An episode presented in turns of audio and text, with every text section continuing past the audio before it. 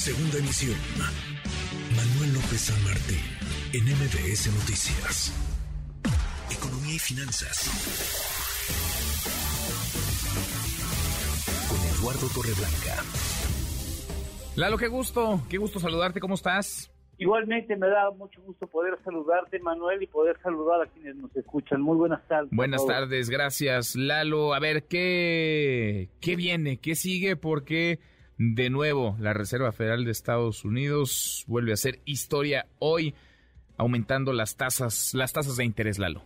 Sí, y las mueve en sentido histórico, en el sentido de que nunca había sucedido en la historia de la Fed que incrementara de manera consecutiva tres ocasiones con 75 puntos base, es decir, tres cuartos de punto porcentual de incremento de las tasas de interés. Eso nunca había sucedido, porque tiene prisa. La Fed en otro momento consintió la inflación y ahora, ya que la inflación está a niveles históricamente altos de más de más de veintitantos años, 40 años, eh, tiene que incrementar las tasas de interés muy rápido. Está en 3 y 3.25, en un rango entre 3 y 3.25%, eh, cosa que pues definitivamente tiene una consecuencia para el comportamiento económico de Estados Unidos y por ende de México.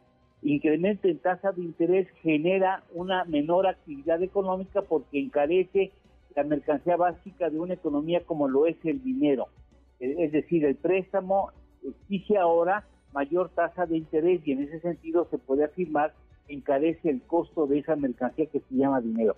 Es decir, Estados Unidos intenta abatir lo antes posible la inflación, estaba en 9.1% en junio, bajó a 8.5% en julio, en agosto bajó a 8.3%, es decir, va descendiendo la inflación a pesar de lo cual va eh, con mucha energía incrementando la tasa de interés porque la inflación subyacente, la que elimina del cálculo los elementos más volátiles de la economía estadounidense, se incrementó de manera importante, reflejando que siguen las presiones inflacionarias vivas, latentes ahí, esperando expresarse en la economía real. Por eso interviene de esa manera tan agresiva eh, la Fed.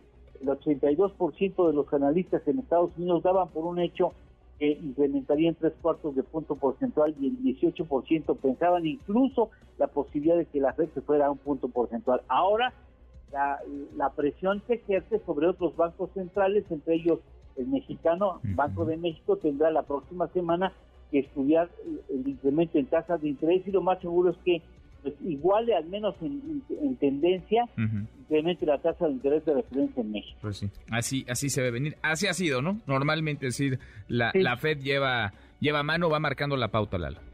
Sí, y porque además mantiene un diferencial de tasas de interés, en teoría incentivaría la posibilidad de que los inversionistas prefieran venir a invertir financieramente en México, porque el diferencial de tasas, que allí está en 3, 3.25 en México, está en 8.50 y un diferencial de tasa muy interesante que pueden eh, aprovechar los inversionistas. Mm, bueno, pues eh, ahí está.